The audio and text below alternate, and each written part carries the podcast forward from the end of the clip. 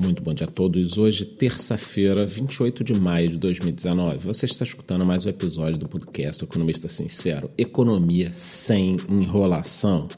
Bom, saiu um relatório do Banco Central indicando que apenas uma competição no setor bancário pode levar a uma diminuição do spread né, e uma diminuição das taxas de juros em geral.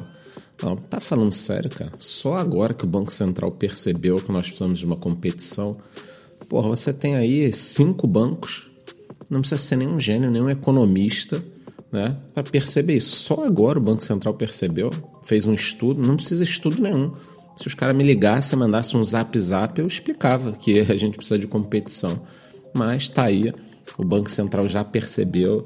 Eu acho que essa competição deve vir muito mais agora por esses bancos pequenos, né, e fintechs como Nubank, Banco Inter, do que é, a expectativa de um banco enorme de fora vir para o Brasil. Até porque os bancos vieram para cá, entenderam algumas coisas e foram embora, saíram correndo daqui, deixou embora desse lugar BBVA, é, HSBC, Citi, foi todo mundo embora daqui.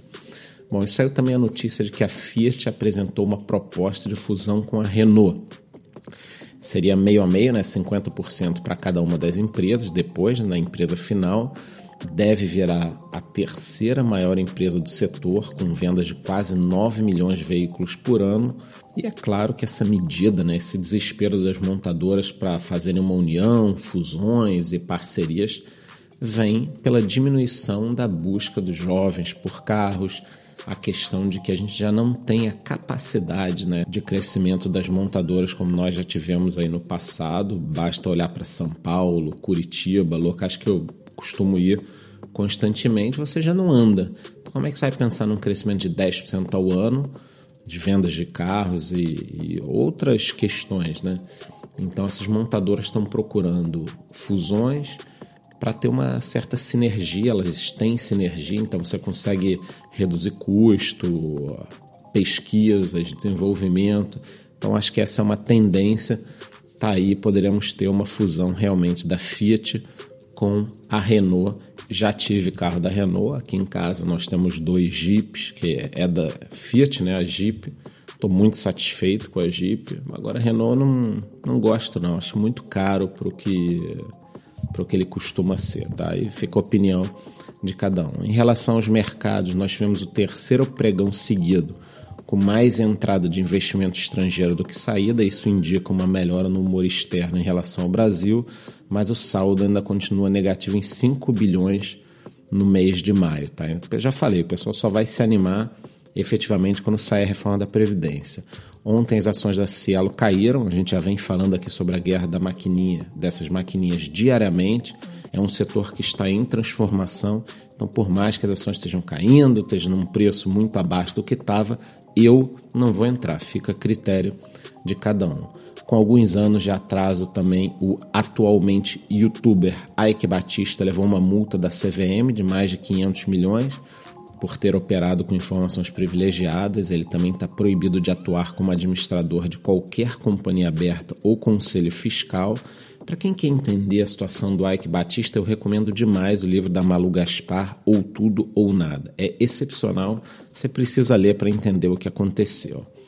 Também tivemos a notícia, né, a gente já vem recebendo há alguns dias, que existe a possibilidade de uma nova tragédia em Minas Gerais, dessa vez em Barão de Cocais, onde uma outra barragem pode romper e atingir a bacia do Rio Doce. Aí eu acho que a situação vai ficar muito delicada se a Vale do Rio Doce tiver terceiro rompimento de barragem em pouco tempo.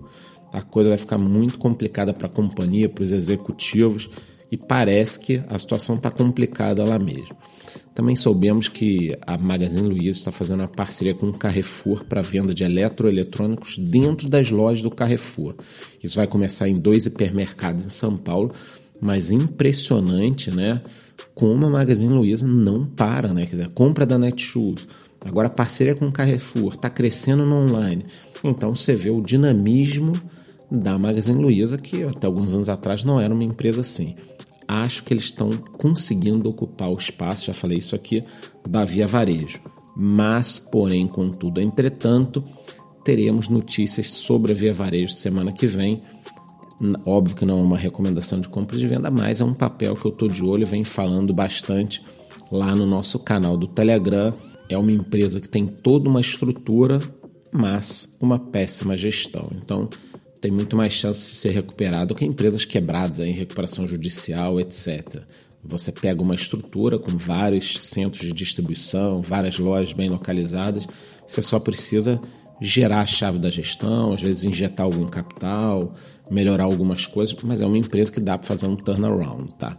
E por último, aqui uma excepcional notícia que me dá uma alegria assim, que começa de manhã, quer fazer o podcast, às vezes 4h40, 5 da manhã, e só notícia triste é bacana quando a gente vê uma notícia que indica pelo menos uma melhora aí no médio a longo prazo. Então, os lançamentos imobiliários cresceram 4,2% no primeiro trimestre, as vendas cresceram 9,7%.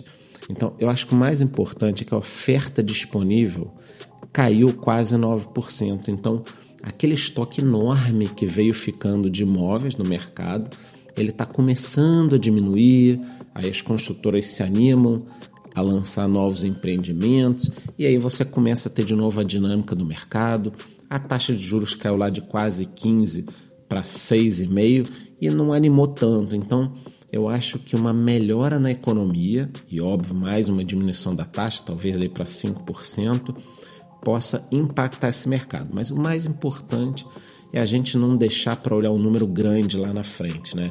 Essa melhora ela vai acontecendo a cada momento. Por isso que é muito importante você escutar o meu podcast, porque você vai tendo esse tipo de notícia diariamente, você não é surpreendido lá na frente, nossa, os estoques de imóveis acabaram de repente, que interessante. Não, não é interessante. Você vai saber aqui no meu podcast todo trimestre o que está acontecendo. E por último, mas não menos importante, vamos falar do setor de criptoativos. O Bitcoin continua demonstrando muita força, próxima aí dos 9 mil dólares. Eu estou coletando algumas informações, mas conforme já dito anteriormente, são dois os motivos que estão pressionando para cima a principal criptomoeda no mercado, que é o Bitcoin, que são a desconfiança dos chineses em relação ao governo e a entrada de capital institucional muito pesado nos Estados Unidos e em mais alguns países nesse mercado. Né? Quer dizer, os investidores estão aí botando 10, 15, 20, 100 milhões de dólares para se posicionarem antes do próximo grande rally, que pode devolver o Bitcoin para suas máximas na faixa dos 20 mil dólares. Então é isso, espero que vocês tenham uma excelente terça-feira. Se você quer me seguir em outras redes sociais como YouTube, Instagram, Telegram, Orkut, é só você procurar o link aí no seu programa de podcast. Muito bom dia.